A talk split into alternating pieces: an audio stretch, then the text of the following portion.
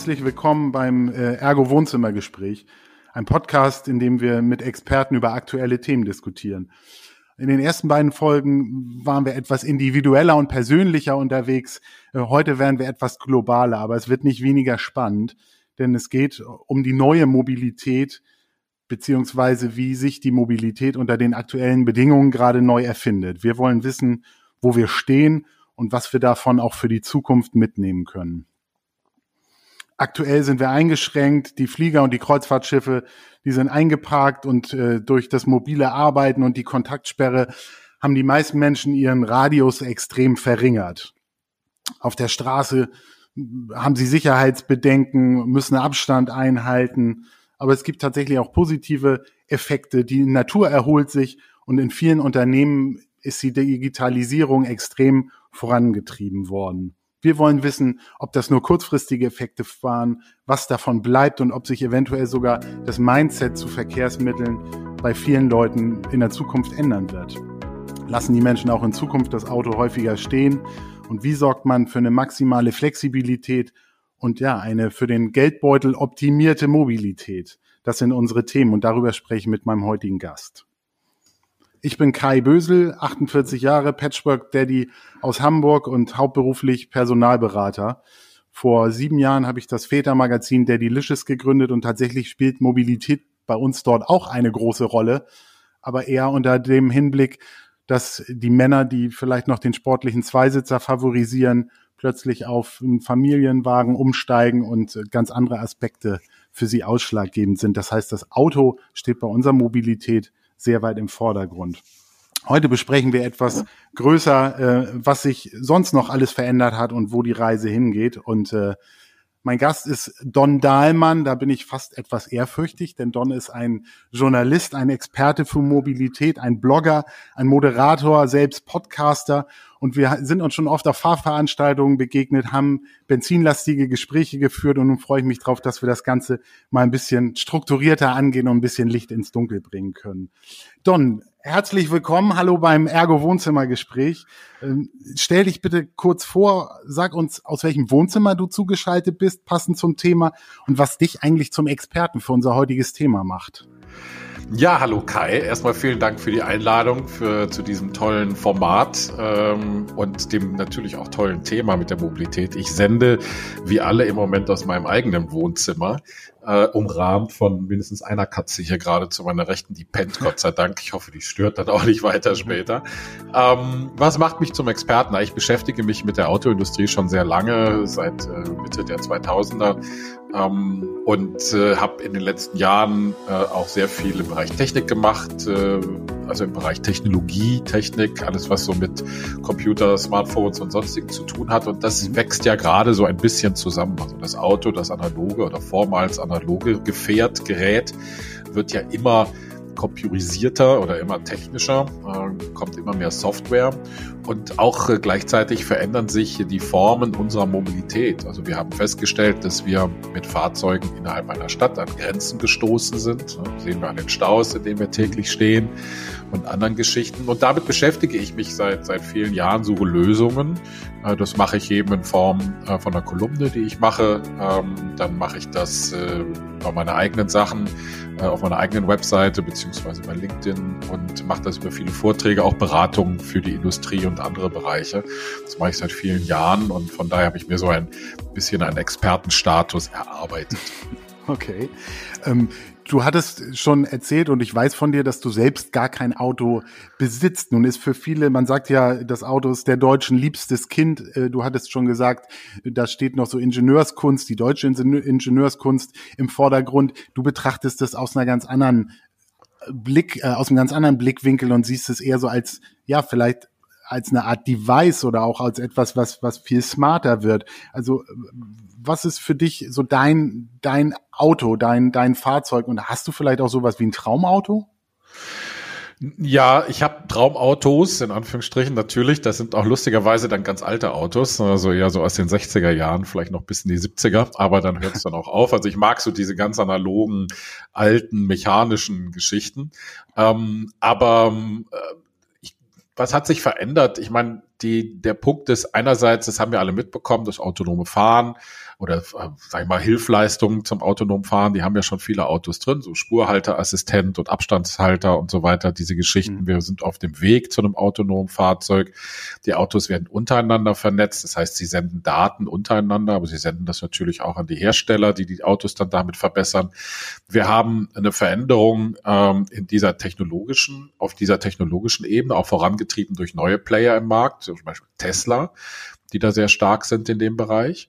Und wir haben, glaube ich, auch generell ein Umdenken in der Bevölkerung. Das muss man dann so ein bisschen aufteilen zwischen Stadt- und Landbevölkerung, kommen wir vielleicht später noch zu. Aber so ganz mhm. generell haben wir ein Umdenken, einfach in der Diskussion auch um, äh, um den Klimawandel, zu sagen, wie viel Bewegung äh, brauchen wir eigentlich äh, und wie viel Energie wollen wir dafür aufwenden und gibt es nicht andere Formen, die vielleicht für die Umwelt und auch für mich persönlich besser sind. Und das ist im Moment so dieser Transformationsbereich, in dem wir uns mit der Autoindustrie bewegen, aber ganz generell mit der Mobilität.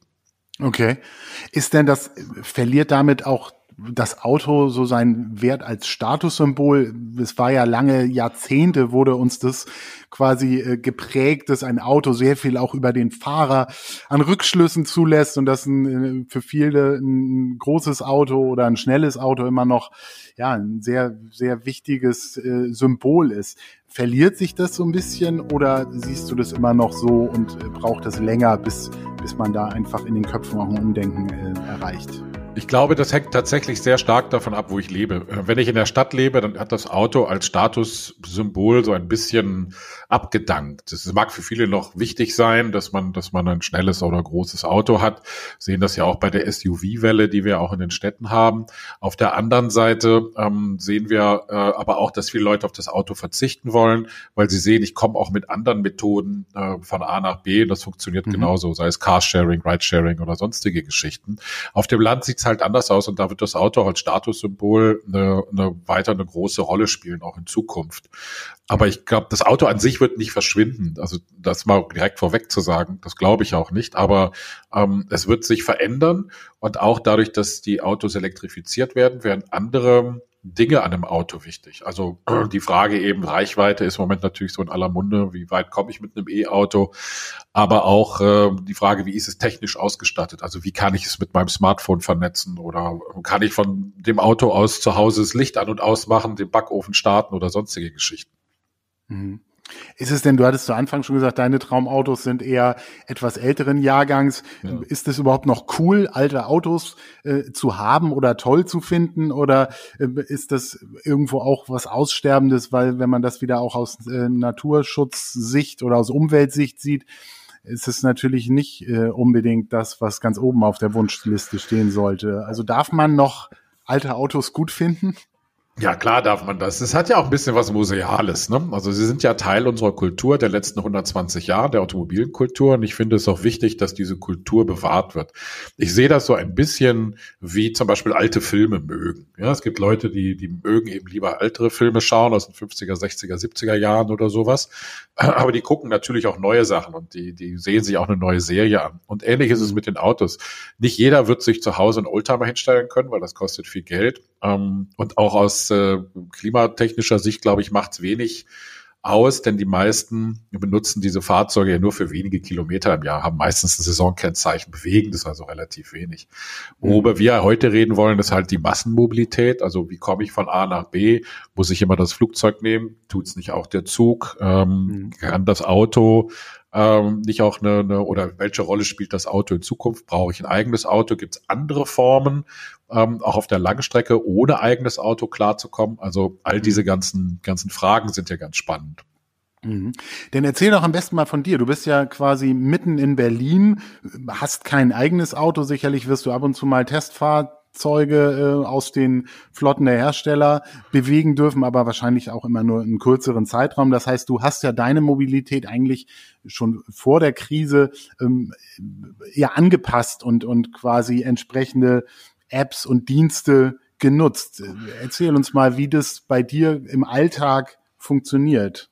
Also ich hatte, in, ich bin vor 20 Jahren nach Berlin gezogen, da äh, hatte ich ein Auto und äh, das habe ich auch lange gehabt. Also unterschiedliche Autos. Das letzte, was ich hatte, war ein schönes Saab 902 Cabrio. Mhm. Ähm, das habe ich auch mit ein bisschen äh, Wehmut verkauft. Aber ich habe einfach gemerkt, das Auto steht nur rum. Ich wohne in Prenzlauer Berg, in, äh, also relativ zentral. Und ich habe gemerkt, ich benutze dieses Auto eigentlich nur noch, um einmal die Woche vielleicht irgendwo einzukaufen. Ansonsten fahre ich mit der Bahn oder nehme das Fahrrad oder gehe zu Fuß. Äh, einfach, weil ich damit schneller unterwegs bin, als wenn ich das eigene Fahrzeug nehme. Und heute vermisse ich das Auto eigentlich überhaupt nicht mehr. Wir haben heute sehr viele Anbieter, die zusätzlich auf dem Markt sind, also im Carsharing wenn man mal ein Auto braucht. Und ansonsten gehe ich tatsächlich zu Fuß, nehme das Fahrrad oder leih mir einen, E-Roller aus oder auch mal so einen E-Scooter oder sowas. Also ich mhm. komme eigentlich überall hin. Ich muss aber auch dazu sagen, das ist in Berlin eine Sondersituation, weil wir hier in Berlin so ein bisschen der Mobilitätshub sind, wo alle äh, unterwegs sind. Hamburg noch so ein bisschen, äh, München auch so ein bisschen, aber hier in Berlin sind sie tatsächlich alle ansässig. Das heißt, hier hat man auch den vollen Zugriff auf diese ganzen Angebote. Ja. Äh, in anderen Städten sieht das schwieriger aus. Und also wenn ich zum Beispiel meine Eltern äh, leben in Bonn, äh, da gibt's das nicht äh, oder nur sehr, sehr eingeschränkte Angebote. Und da würde ich, wenn ich da hinziehen würde, wahrscheinlich früher oder später dann doch wieder auf ein eigenes Auto zugreifen. Ja, okay. Also ich nutze auch Carsharing tatsächlich viel in Hamburg, ähm, weil die Smarts überall rumstehen, die sind schnell angemietet, kosten gar nicht so viel, kriegt man auch überall geparkt. Bei mir war immer das Problem, wenn ich dann meine Tochter dabei habe, die ist acht, eigentlich muss die noch auf einer Sitzerhöhung sitzen und man kann eben nicht ja. filtern, zumindest bei meinem Anbieter kann ich nicht filtern nach Fahrzeugen mit Kindersitz. Das heißt, wenn ich das auch wieder so aus der Familienperspektive sehe, dann ist es schon wieder ein etwas größerer Aufriss äh, ein passendes Fahrzeug zu finden, als wenn ich eben sage, ich nehme das, an dem ich eh gerade vorbeilaufe oder sowas. Aber für mich alleine nutze ich tatsächlich relativ viel Carsharing. Aber da hast du schon recht, da sind wir in den Großstädten auch wirklich verwöhnt, was Aus, äh, Angebote angeht. Und ähm, deshalb wäre auch die Frage, was, was können Landbewohner oder, oder ländlicher lebendere Menschen äh, was können die tun, äh, wenn die eben nicht solche Angebote vor der Tür haben. Und da siehst du dann aber diese ganz klare Trennung zwischen, da zählt dann noch das eigene Auto auch viel mehr. Ne? Genau, es ist, äh, es ist einfach nicht machbar, wenn ich auf dem Land wohne. Es gibt zwar mittlerweile auch kommunale Anbieter von Carsharing oder auch kommunale Ridesharing-Anbieter, auch so ÖPNV-Ersatzgeschichten gibt es ähm, in einigen Städten, aber das ist wirklich rudimentär alles. Ähm, Bekannter von mir lebt auch in der Eifel, also wirklich ähm, ab vom Schuss so ein bisschen. Und ähm, auch da gibt's so ein, da gibt's so eine Mit Mitfahrerbank. Ja? Also da kann man sich mhm. draufsetzen, dann äh, kann man sagen, ich will dann nach hier oder ich will nach dort fahren. Und dann nimmt man dann, wird man damit, also wie früher Anhalter, Daumen raus so in der okay. Richtung. Ähm, äh, diese Mitfahrerbänke gibt es mittlerweile in einigen äh, Kommunen, aber das ist natürlich keine Lösung. Ne? Ich möchte mich, wenn ich am Land wohne, auch nicht eine halbe Stunde in den Regen setzen und um irgendwo meine Eier einkaufen zu können oder sonstiges. Ja. Also das Auto wird auf dem Land noch in vielen, vielen Jahren eine sehr, sehr große Rolle spielen. Das Einzige, was sich verändern wird auf dem Land, ist das Auto selber. Also das wird eben der Wandel sein vom Verbrenner hin zum Elektrofahrzeug. Ja. Ähm, und das ist das Einzige, was da passieren wird. Das, auch das autonome Fahren wird sicherlich eine Rolle spielen. Vielleicht dann gibt es auch andere Angebote auf dem Land, aber im Moment sehe ich das nicht, dass sich da in den nächsten, sage ich mal, grob 20 Jahren so wahnsinnig viel tut. Mhm. Okay. Kommen wir jetzt mal so zur aktuellen Situation. Hatten wir gesagt, der Radius ist eingeschränkt. Man hat eigentlich viel weniger tägliche Fahrten auch zu tun. Also selbst wenn man immer noch in sein Büro muss, dann besucht man die, die Großeltern nicht mehr oder kann nicht mehr zum Sport gehen. Also im Moment, ähm, glaube ich, haben sehr viele ihre, ihre Fahrzeugnutzung massiv reduziert. Hast du das bei dir auch bemerkt oder, oder warst du vorher eigentlich schon so ein bisschen in diesem Rhythmus? Ich war vorher schon, schon ein bisschen in diesem Rhythmus. Ähm, ich habe es aber natürlich schon bemerkt, dass ich weniger unterwegs bin, ähm, weil ich einfach weniger Termine habe, die jetzt irgendwo außerhalb stattfinden. Ähm, und dementsprechend halt mich dann auch weniger durch die Stadt oder durch Berlin bewege. Sobald irgendwas außerhalb von Berlin war, habe ich sowieso im Zug gesessen oder eben dann auch mal im Fahrrad. Äh, Quatsch, Fahrrad im Flugzeug, so. Also im Fahrrad ist ein bisschen weit nach Hamburg. aber das, das, das, na klar, das merken im Moment viele Menschen und ich habe natürlich auch noch Freunde und Bekannte, die mit dem Auto unterwegs sind und die sich teilweise, wenn ich jetzt so mit denen mal so meine Zoom-Abende habe, wenn man sich so unterhält, ähm, da kommt dann auch so die Frage, die fragen mich dann auch, sag mal, wie machst du das denn eigentlich, ob das gerade ein Umdenken stattfindet und dass viele Leute nochmal hinterfragen, was sind denn eigentlich die Gesamtkosten, die das Fahrzeug für mich hat im Monat, mhm. denn die sind nämlich höher als die 50 Euro oder 100 Euro, die ich für Sprit ausgebe. Und ähm, was bedeutet das dann in meiner Gesamtabrechnung und mit wie viel Geld könnte ich zum Beispiel sparen oder wie viel Geld gebe ich fürs Auto aus? Was würde passieren, wenn ich das für andere Mobilitätsangebote ausgebe? Und das ist im Grunde genommen, ich meine, das Auto ist super bequem, ne? es steht immer vor der Tür, ich steige ein, fahre irgendwo hin, wo ich hin will und supi. Ähm, aber auf der anderen Seite, es kostet tatsächlich viel Geld. Wenn ich umsteige auf eine Multimodale, also ein, ein System, was äh, verschiedene Anbieter umfasst, dann muss ich mich natürlich auch ein bisschen umstellen. Es ist am Anfang ein mhm. bisschen komplizierter, aber na, da hat man sich schnell dran gewöhnt. Okay, das wäre jetzt auch so die Frage, was sind da eigentlich so die größten Hemmnisse, diesen Schritt zu machen? Also weil man weniger Gepäck mitnehmen kann oder weil man weniger Einkäufe transportieren kann oder eben nicht immer diesen Luxus hat, das Fahrzeug direkt vor der Tür zu haben. Also äh, sind da Leute zu bequem zu, diesen Schritt vielleicht zu gehen? Na klar, wenn der Geldbeutel irgendwann drückt, dann, dann äh, wird man aufgescheucht und quasi gezwungen, darüber nachzudenken. Aber was hält äh, Leute noch davon ab? Wir haben ja hier in Hamburg auch den Test eines Ride-Sharing-Anbieters. Nun kenne ich die Zahlen nicht, aber ähm, ich weiß nicht, ob das wirklich so erfolgreich angelaufen ist, wie man sich das gewünscht hat. Also sind die Leute da einfach doch noch zu sehr in alten Denkmustern oder äh, woran liegt's? Also ich glaube, das sind, das sind so drei Fragen so ein bisschen im einen und die kann man so pauschal nicht beantworten. Das eine ist die Frage, wo lebe ich? Also lebe ich auf dem Land? Wie gesagt, dann werde ich das Auto weiterhin nutzen müssen. Das gilt auch für Kleinstädte oder mittelgroße Städte, weil ich da einfach keine Angebote habe und auch der ÖPNV in diesen Städten meistens eher rudimentär ausgebaut ist. Das zweite, was hinzukommt, ist auch wenn ich in einer größeren Stadt lebe, wo ich gewisse Angebote zur Verfügung habe, ist die Frage, was äh, mache ich mit dem Auto? Also wie, be wie bewege ich mich eigentlich? Also ist zum Beispiel meine Arbeitsstelle in der Stadt oder liegt sie ein bisschen außerhalb? Wie komme ich dahin? Habe ich Arbeitszeiten, wo es mit dem öffentlichen Nahverkehr dann vielleicht schwierig ist, weil ich eine Frühschicht habe oder sehr spät arbeiten muss? Und äh, der und dann habe ich, wie viele Kinder habe ich, also wie viel muss ich transportieren, wann muss wer zum Fußball oder in den Kindergarten oder zur Schule oder zu einer Party oder sonstiges. Also wie viel Bewegung habe ich generell? Und das sind erstmal Fragen, die ich, die ich für mich beantworten muss. Die nächste Frage ist dann, wenn ich das gemacht habe, wenn ich das mal quasi so eine Liste gemacht habe, wie ich das tue oder wie ich das beobachtet habe, ist, äh, was kann ich oder für welche Strecken kann ich ein Auto ersetzen und was würde das dann für mich bedeuten? Bekomme ich immer ein Auto? Das ist ja dann auch immer so eine Frage, weil manchmal sind die Fahrzeuge auch nicht verfügbar, weil halt zu viele vermietet sind gerade. All diese Fragen muss ich erstmal beantworten für mich und dann komme ich zu dem Punkt, wo ich halt im Moment sagen kann, wie viel Auto brauche ich? Und kann, gibt es nicht andere Formen, ähm, mit denen ich klarkomme? Es gibt ja die Carsharer, klar, wir haben es die großen genannt, so diese, diese Free Floating, also die ich halt überall hinparken darf und die dann im ganzen Stadtgebiet sich bewegen. Aber es gibt ja auch diese stationsbasierten Carsharing-Angebote, mhm. die stehen immer fest an einer Stelle und die kann ich zum Beispiel auch vorab mieten. Also kann Termin eintragen und sage, dann will ich dieses Auto haben, weil ich dann zur Oma fahre oder sonstiges mache. Und damit kann ich dann äh, schon viel besser planen, auch meinen Alltag viel besser planen. Und mhm. das, das, das, der zweite Punkt oder der letzte Punkt an der Geschichte, das ist das, was du gesagt hast, ist eine Kopfsache. Es ist halt tatsächlich, weil wir so gewohnt sind, immer das Auto und dann fahren wir irgendwo hin. Es ist tatsächlich eine Umgewöhnung oder ein Umgewöhnungsprozess zu sagen, ich brauche das Auto vielleicht gar nicht mehr so, aber ich muss dafür unterschiedliche Schritte machen. Und das wird einem im Moment noch ein bisschen schwer gemacht ein Bekannter von mir ist zu mir gekommen, hat gesagt, so, ich mache das jetzt auch wie du, sag mir mal, welche Apps ich runterladen muss. Und dann waren wir irgendwie so bei acht Apps oder neun Apps hier in Berlin. Und dann meinte, oh Gott, da muss ich mich überall anmelden, da muss ich überall meine Kreditkarte hinterlegen. Also es dauert ja schon mal einen ganzen Tag, bis ich überall angemeldet bin, Führerscheinprüfung und so weiter und so weiter. Ja. Und dann habe ich gesagt, ja, ja, das ist leider so. Es gibt leider noch keinen zentralen Hub, wo du dich einmal anmeldest und dann hast du alle Angebote auf einen Haufen. Und dann mietest du einfach und zahlst auch nur über diesen einen Anbieter und der da verteilt das dann halt an die, an die anderen Dienstleister. Das fehlt leider noch. Im Moment ist es ein bisschen fragmentiert, aber das wird sich auch ändern. Du, du hast ja auch immer den Blick voraus, so in Richtung Smart City und, und eigentlich die Zukunft. Ähm, siehst du da Dinge auf uns zukommen? Es gab ja diese Welle der, der E-Roller, zu denen es sehr geteilte Meinung gab. Ich bin tatsächlich noch nicht damit gefahren, obwohl die auch in Hamburg überall rumstehen, aber für mich lösen die irgendwie so kein Problem, weil das, was ich mit so einem Roller mache, gehe ich entweder zu Fuß oder fahre es öffentlich. Also ich bin auch eher einer, der das kritisch sieht.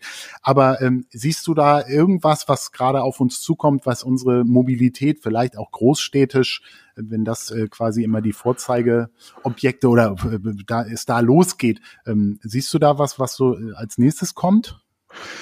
Also wir sehen im Moment viel Bewegung, das ist ganz interessant, äh, denn in dieser Corona-Zeit haben wir gerade darüber gesprochen, ist weniger Verkehr. Wir haben also Einbruch im, im Bereich der Verkehr um 70 Prozent, also weniger Fahrzeuge auf der Straße keine Staus und so weiter. Das ist schon mal das eine. Und wir sehen zum Beispiel in Städten wie Berlin, aber auch in anderen Städten sogenannte Pop-up-Fahrradwege. Ähm, also das heißt, da wird einfach so eine halbe Spur weggenommen von einem Auto, ein Fahrradstreifen noch aufgepinselt, mit so ein bisschen Warnbarken abgetrennt. Und die sollen ja nur temporär sein, aber da glaubt auch nicht wirklich jeder dran.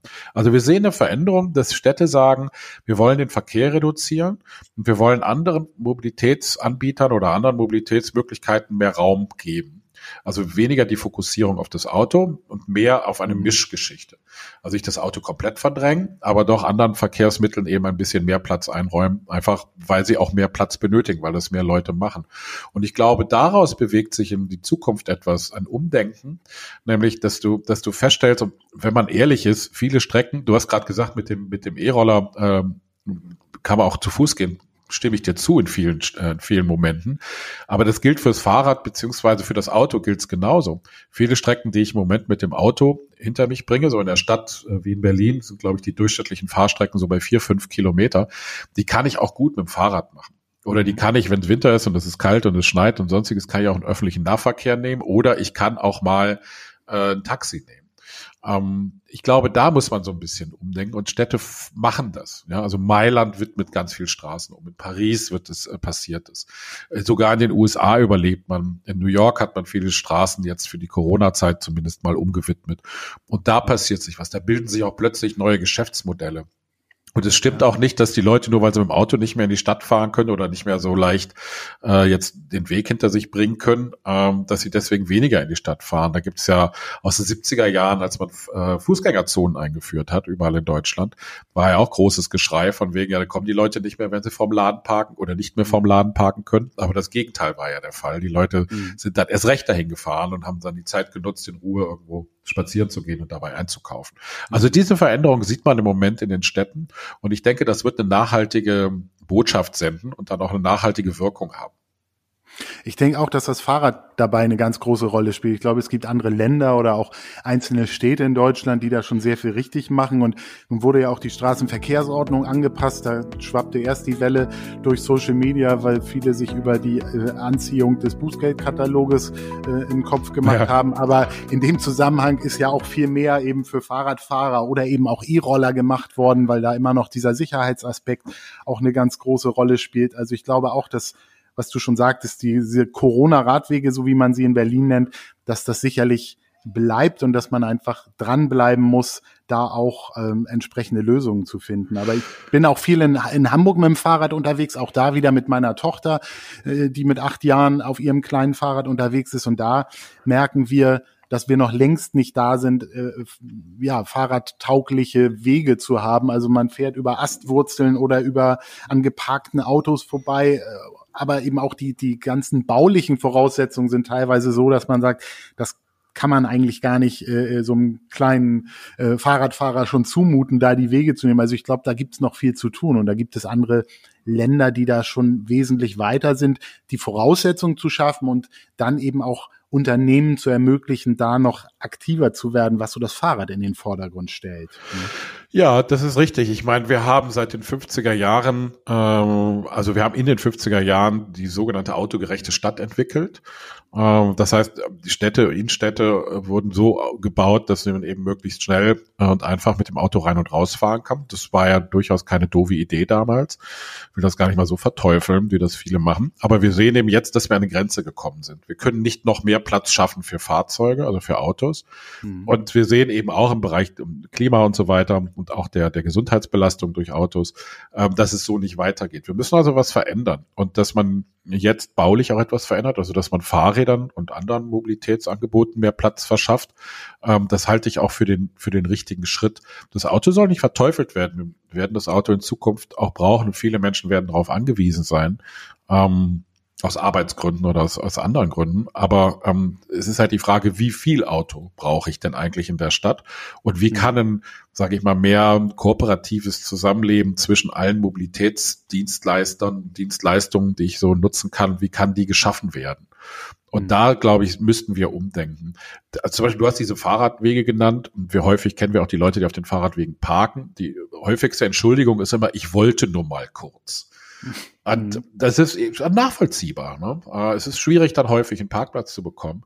Aber das ist halt auch eine Faulheit, ganz ehrlich. Ähm, denn man könnte auch um Block fahren, das Auto sieben, acht, zehn Minuten zu Fuß wegparken, da ist dann ein Parkplatz und dann geht mhm. man in den Laden, schnell rein, holt seine Brötchen und geht wieder raus.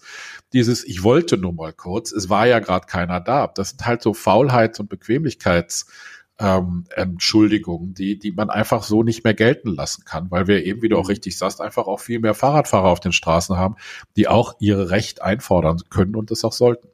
Hm. Du hattest vorhin schon das Thema Klima auch angesprochen. Glaubst du, dass Menschen so weit denken, zu sagen, ja, ich, ich muss etwas tun, bei mir fängt's an, äh, um, um quasi äh, Klimaziele zu erreichen, fange ich an, auch meine eigene Mobilität zu hinterfragen? Oder sind das sehr, sehr lange Prozesse und am Ende ist sich doch da jeder irgendwo selbst der Nächste? Ah, es ist ganz schwer zu sagen. Ich bin kein, kein Soziologe. Ich kann das schwer einschätzen, wie da so die Stimmung ist auf der, in der, in der Bevölkerung. Aber ich glaube, also Beobachtungen jetzt aus meinem Bekanntenkreis erweiterten und ich bin ja auch so ganz gut vernetzt und man trifft sich ja auch häufig so auf Konferenzen und anderen Geschichten, die jetzt auch vielleicht mal nichts mit Auto und sonstigen Sachen zu tun haben, bin ich ja auch gerne Gast. Ähm, das höre ich dann schon. Also ich werde häufig gefragt, eben, wie machst du das ohne Auto? Und das, ich habe schon das Gefühl, dass viele Leute ähm, dass viele Leute nachdenken, brauche ich das Auto wirklich? Und gibt es mhm. andere Möglichkeiten, äh, mich von A nach B zu bewegen. Und da äh, spielt das Geld sicherlich eine Rolle, aber der Klimawandel spielt da sicherlich auch eine große Rolle. Und das halte ich auch für, für sehr wichtig, dass, dass man, dass Menschen oder auch für, für sehr begrüßenswert, dass Menschen in diesem Bereich dann auch sehr viel nachdenken. Und auch in der Wirtschaft sieht man es ja auch. Also auch die Autoindustrie denkt ja darüber nach, wie man das in Zukunft machen kann. Ja, also die größten Carsharing-Anbieter sind Autokonzerne äh, oder gehören mit zu den Autokonzernen. Die Autokonzerne stellen die Autos zur Verfügung fürs Carsharing oder beziehungsweise verließen das dann an die Anbieter. Und auch, äh, also wir sehen auch neue Geschäftsmöglichkeiten. Und das gilt ja für alle. Ich meine, wir, wir sind ja Gast bei einer, bei einer Versicherung. Und ähm, ist halt die Frage, welches Geschäftsmodell hat denn eine Autoversicherung, wenn in Zukunft halt äh, Drittel der Leute oder 30 Prozent weniger Autos unterwegs sind? Ne? Dann bricht ja auch ein bisschen mhm. Geld weg. Auf der anderen Seite äh, gibt es ja, ist halt die Frage in Zukunft, muss ich überhaupt noch ein eigenes Auto besitzen? Oder kann ich nicht viel mehr im Sharing-Bereich machen? Und kann ich nicht mhm. dann zum Beispiel sagen, ich habe eine Autoversicherung, die halt Pay as you go ist. Also das heißt, in dem Moment, wo ich mich in ein Auto reinsetze, bezahle ich dafür. Uh, und in dem Moment, wo ich aus dem Auto wieder aussteige, bezahle ich nicht mehr dafür. Also ich muss nicht den ganzen mhm. Monat bezahlen oder ein ganzes Jahr, sondern eben nur den Moment, wo ich tatsächlich mit dem Auto unterwegs bin. Und mhm. bestimmte Carsharing-Anbieter bieten das ja schon an. Also die nennen das dann so eine Schadensreduktion, die man halt so, weiß ich, bei einem Anbieter für neun Cent machen kann. Und dann zahle ich halt null Euro, wenn ich einen Unfall habe. Ähm, und das ist halt auch so eine Pay-as-you-go-Zusatzversicherung. Also das ganz, deswegen ist es ganz spannend und deswegen ist so dieser ganze Bereich, wie sich diese ganze Mobilität verändert und in welchen Bereichen die sich verändert, das ist so umgreifend und so weitgreifend, dass es manchmal schwierig ist, so alles auf einen, auf einen Blick zu behalten. Mhm. Aber ich glaube, wenn die Angebote eben kommen und dass, dass wenn Leute sagen können, klar, du brauchst kein eigenes Auto mehr, sondern du kannst ja, weiß ich, in der Wohnung Gemeinschaft ein Auto zusammen mieten oder mit Freunden das machen. Audi hat da mal so einen Test gemacht in, in, in Schweden, glaube ich, wo sie Autos an Wohngemeinschaften verkauft haben, die das dann gemeinsam nutzen konnten. Das, äh, der Smart, den kann man ja kaufen, auch mit so einer für Freunde Freischaltung. Ne? Kann ich per App mhm. dann äh, freischalten, wenn ein Freund von mir das Auto haben will. Ist dann auch mit versichert und so. Ich glaube, wenn mehr dieser Angebote auf den Markt kommen, werden noch mehr Leute überlegen, ob sie sich ein eigenes Auto zulegen. Mhm. Bei uns, wir sehen es bei unseren großen Kindern, die sind beide schon in den Zwanzigern, die haben beide noch keinen Führerschein, weil sie in Hamburg auch nie die Notwendigkeit gesehen haben, den überhaupt machen zu wollen. Ich glaube, als Fahranfänger ist es immer noch das Problem, um Carsharing zu nutzen, muss man eigentlich ein gewisses Mindestalter haben oder eigentlich wird man doch genötigt, als Car äh, Fahranfänger wieder erstmal mit dem eigenen Auto so ein bisschen das Fahren zu lernen, um dann sich einem Carsharing an, äh, anzu, ähm, ja, anzuschließen. Aber ich glaube, auch da wird wahrscheinlich in Zukunft noch relativ viel viel passieren. Und wir haben ja im Podcast Nummer zwei dazu aufgefordert, sich mehr zu bewegen, mehr Sport zu machen. Dazu passt ja eigentlich, dass man vielleicht jetzt einfach bei den Fahrten mal auch überlegt, ob die wirklich Not tut oder ob man sie nicht irgendwo auch mit Körperkraft äh, zurücklegen kann und gleich noch was für sich und sein Wohlbefinden tut. Also das, ja, das ist das ist auch gar nichts. Also es kommt auch eine erstaunliche Menge zusammen. Also seitdem ich kein Auto mehr habe, also seit zwei drei Jahren habe ich so auch so eine Fitnessuhr wie alle und ich track damit so ein bisschen halt, wie viel ich zu Fuß gehe. Äh, das ist auch so ein bisschen mein Sport, ähm, dass ich halt gerne spazieren gehe und auch längere Strecken. Und ich komme selbst, wenn ich jetzt mal nicht längere Strecken mit einplane oder mal so ein Wochenende irgendwo durch den Wald latsche, äh, komme ich relativ problemlos äh, mit meiner, mit den Strecken, die ich hier in Berlin zu Fuß gehe, plane ich immer so ein bisschen ein, auch wenn ich Termine mhm. habe, komme ich gut auf 80 Kilometer im Monat. Okay. Ähm, und das tut der Gesundheit dann schon gut. Das habe ich auch gemerkt. Weniger Rückenschmerzen und bessere Durchblutung und all diese ganzen Sachen. Ähm, also das, das hilft schon. Aber das natürlich nur so Nebeneffekte davon. Ich glaube, das Generelle, um da nochmal drauf zurückzukommen, ist tatsächlich das, was du, dieses Kern, ist tatsächlich das Umdenken und auch das Loslassen können davon, äh, dass man eben nicht unbedingt ein eigenes Fahrzeug braucht, sondern dass man aus den bestimmten Fällen nicht für jeden, aber für bestimmte Menschen eben möglich ist, ohne Fahrzeug durch die Gegend zu kommen. Mhm. Und erstaunlicherweise, man sieht es ja äh, dann immer wieder, oder man sieht ja auch, wie diese Angebote angenommen werden. Es funktioniert ja auch. Mhm. Also die Leute nehmen es ja auch an. Das Angebot muss halt da sein und es muss halt auch einfach gemacht werden. Weil also das Internet, als das in den 90er Jahren ähm, äh, aufkam, wir sind ja beide so alt, äh, da war es kompliziert zu bedienen. Ne? Da musste man ein Modem anschließen und da musste man sich irgendwie einwählen und das war alles, musste man einrichten. Das war wahnsinnig kompliziert. Durchgesetzt hat sich das Internet, als man irgendwas eingesteckt hat und dann hat man das Internet gehabt und Feierabend. Hm. Da muss man nicht, nicht mit Technik rumschlagen. Und ich denke, das Gleiche gilt auch für Mobilität. Du musst es so einfach wie möglich machen. Also du brauchst eine App, da hast du deine Anbieter drin, musst du dich vielleicht noch mal einmal anmelden oder zweimal anmelden, wie auch immer, je nach Anbieter. Aber du hast eine App, wo du deine Mobilität drin hast und mit der bewegst du dich. Und alle Payments und alles, was du so machst, läuft alles über diese App. Du musst dich um nichts mehr kümmern. Du hast immer ein Fahrzeug zur Verfügung oder zur Not ein Taxi, was du schnell rufen kannst. Und dann fällt dir nämlich auf, dass du das Fahrzeug vielleicht gar nicht brauchst. Selbst wenn du mal mhm. zu Ikea willst, Sachen abholen, äh, hier in Berlin kannst du dir dann Transporter leihen, ja, wo, du, wo du mhm. alles reinstecken kannst, was du haben willst, auch für ein paar Stunden und das kostet dann auch nicht die Welt. Ich glaube, ja. dieses Umdenken, also die, erstmal die Technologie, also die Technologie muss da sein, dass es einfach für Menschen gemacht wird und dann werden sie feststellen, dass es eben gar nicht so wichtig mehr ist, in bestimmten Lebenssituationen ein Auto zu haben. Okay. Die Frage ist eben, ob wir schon wirklich 100 Prozent auf die Zukunft ausgerichtet sind. Wir sind ja in Deutschland eines der wenigen Länder noch, äh, was kein Tempolimit vorgibt. Äh, da fragt man sich auch, ist das noch so ein bisschen festhalten oder den, äh, der Freiheitsgrad darf nicht eingeschränkt werden? Also vielleicht abschließend kurz zu dem Thema. Wann, wann wird sich da was verändern? Sind wir auf dem Weg zu den Smart Cities? Also wie siehst du, wo stehen wir und, und was hat sich eventuell jetzt auch beschleunigt, so wie Unternehmen jetzt plötzlich viel, viel digitaler denken. Durch die Krise hat sich da auch irgendwo so ein Turbo eingeschaltet, um, um ähm, in die Richtung äh, neue Wege zu gehen?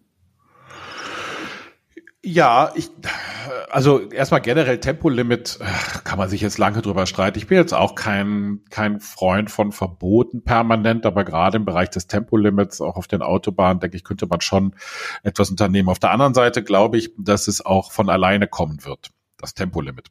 Ähm, denn Elektrofahrzeuge äh, sind, äh, was Reichweite angeht, wenn, wenn man weiter fahren will, dann äh, muss man etwas vorsichtiger damit unterwegs sein.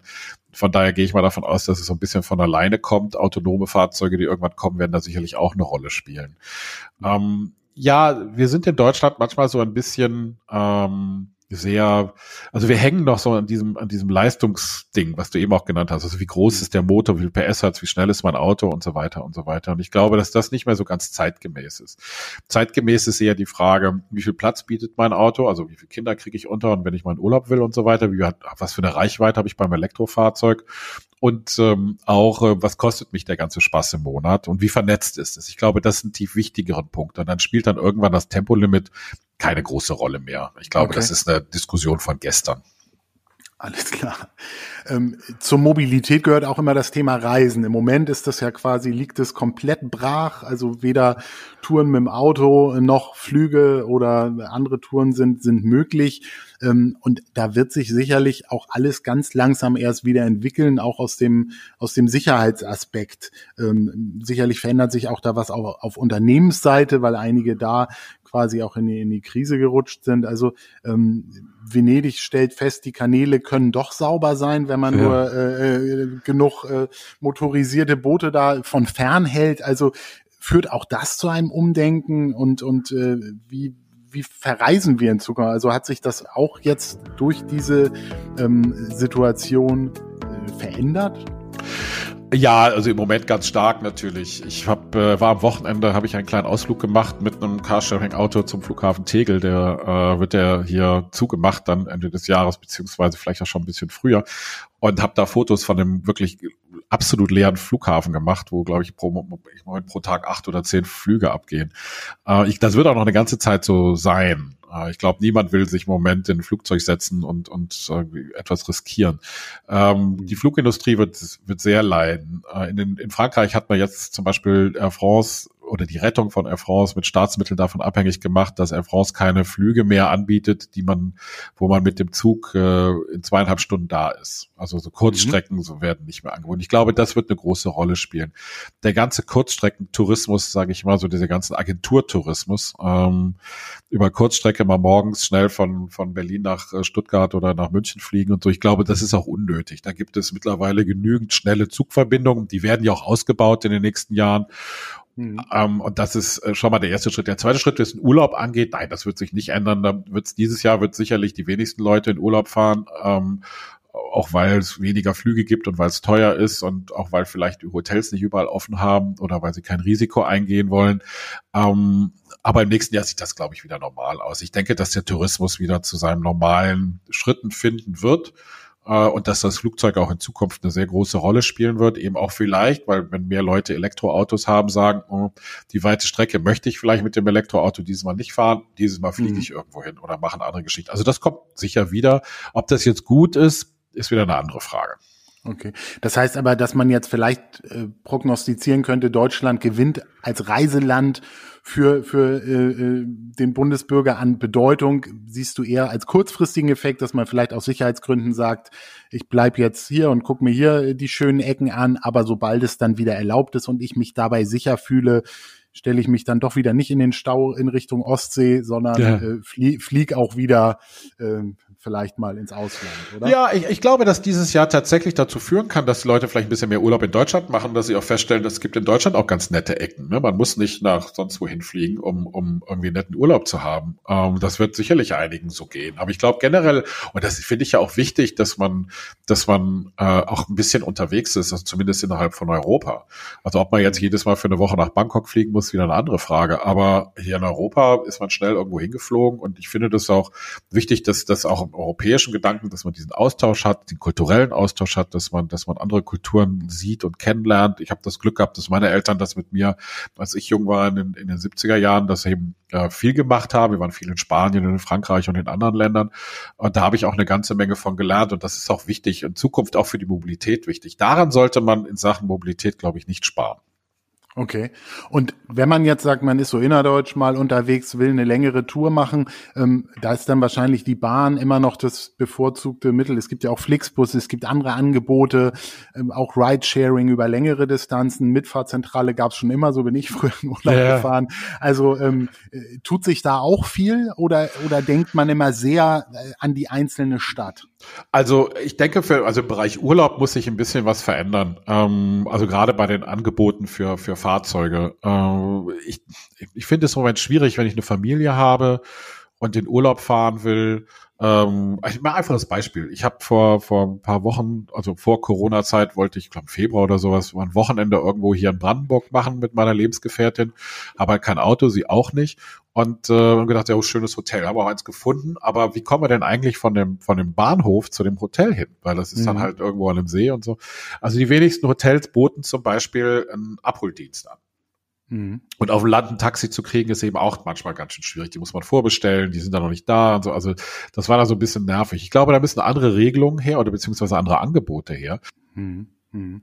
Du hattest schon mehrfach angesprochen, dass es ja auch immer eine Frage der Finanzen und der Kosten ja. ist und äh, ähm, da noch die Info, dass man tatsächlich auch bei Versicherungen, wenn man die Fahrleistung gerade extrem reduziert, weil man das Auto oft stehen la lassen muss in der aktuellen Situation, auch äh, ähm, anrufen kann und äh, besprechen kann, ob man den Tarif eventuell reduzieren kann, weil eben diese mal veranschlagte Kilometerzahl gar nicht mehr erreicht wird. Genau. Das ist das eine. Und dann ist natürlich ein gutes Fahrrad, glaube ich, immer auch eine, eine gute Basis, um zu sagen, Mensch, wenn ich dann in der Stadt etwas flexibler sein will und äh, die Radwege immer besser werden, dann macht es auf jeden Fall auch Sinn, sich ein gutes Rad anzuschaffen. Ich habe gerade jetzt gestern gelesen, äh, Leipzig ist die Stadt, in der die meisten Fahrräder gestohlen werden. Echt? Aber Vor auch, Berlin? Auch Hamburg, ja, Hamburg und Berlin sind auch in der Top Ten. Ja. Äh, also auch da der Hinweis, äh, dass ähm, man sein Fahrrad in die Hausradversicherung mit aufnehmen lassen kann. Ja. Das macht auf jeden Fall Sinn, das mal zu checken, weil ein gutes Rad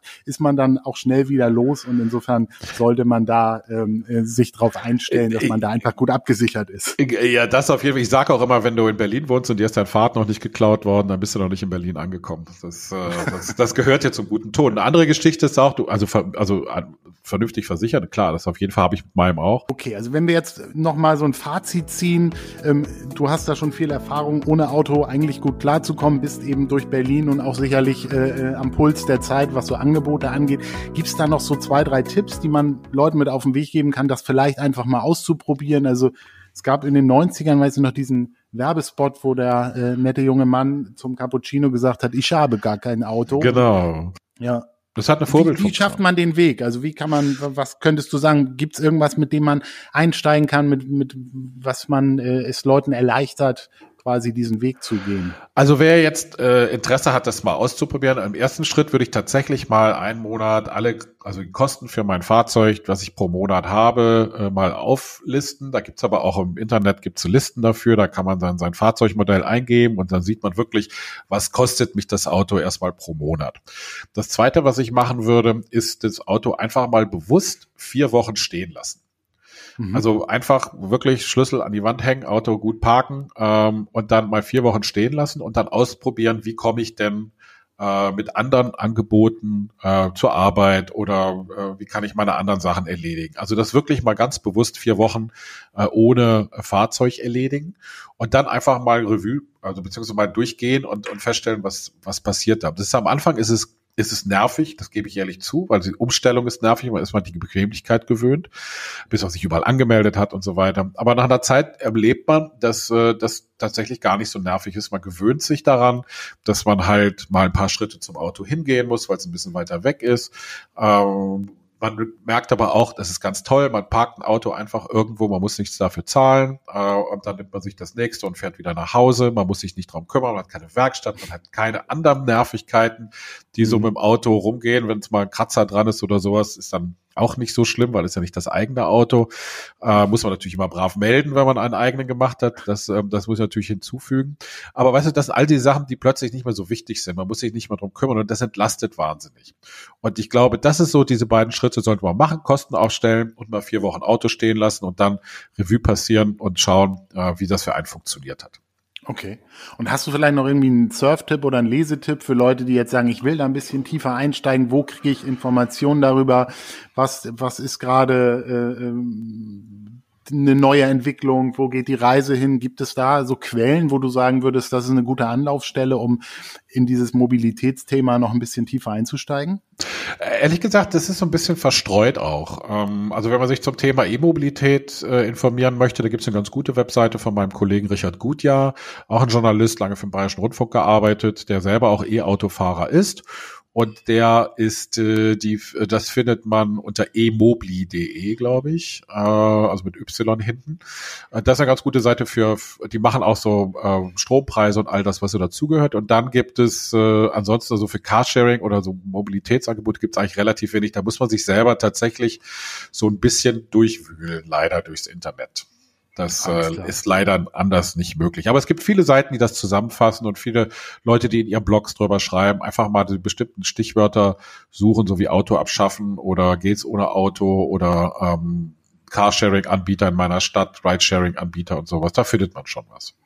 Und sonst einfach nach Don Dahlmann googeln. Da genau. findet man, glaube ich, auch eine ganze Menge spannender Infos noch zum Thema. Dankeschön. Ich wollte nicht so viel Werbung für mich selber machen, aber auf meiner Webseite gibt es tatsächlich auch einige Texte und einige Hinweise dazu. Das stimmt. Don, das war ein Riesenspaß. Ganz vielen Dank für die, für diese kurzweiligen Austausch. Das ist ein spannendes Thema. Wir könnten das noch sehr, sehr lange fortsetzen. Ja. Ich hoffe, die Hörer nehmen ein bisschen was davon mit, denken mal drüber nach und, und äh, ja, versuchen in Zukunft das eigene Auto mal ein Stück weit stehen zu lassen. Vielen Dank. Ich hoffe, dass wir bald wieder trotzdem zusammen auf einer Testfahrt im Cockpit sitzen. Dir das hoffe ich auch. Alles Gute, pass auf dich auf und Grüße nach Berlin. Vielen Dank, Kai. Danke für die Einladung und dieses schöne Gespräch. Und äh, ich hoffe, die Hörer haben ein bisschen Freude dran, beziehungsweise wir konnten ihnen ein bisschen den einen oder anderen dazu anstoßen, mal nachzudenken und vielleicht äh, sich auf neue Mobilität einzulassen. Bis bald. Da bin ich ganz sicher. Und an alle anderen Hörer, ähm, viele weitere bunte Themen gibt's auf blog-ergo.de und äh, auf den Social-Media-Kanälen. Also schaut da am besten ab und zu vorbei, dann seid ihr immer informiert. Das ist äh, ein bunter äh, Blumenstrauß an Themen und Mobilität spielt auch da eine Rolle. Tschüss, euer Kai.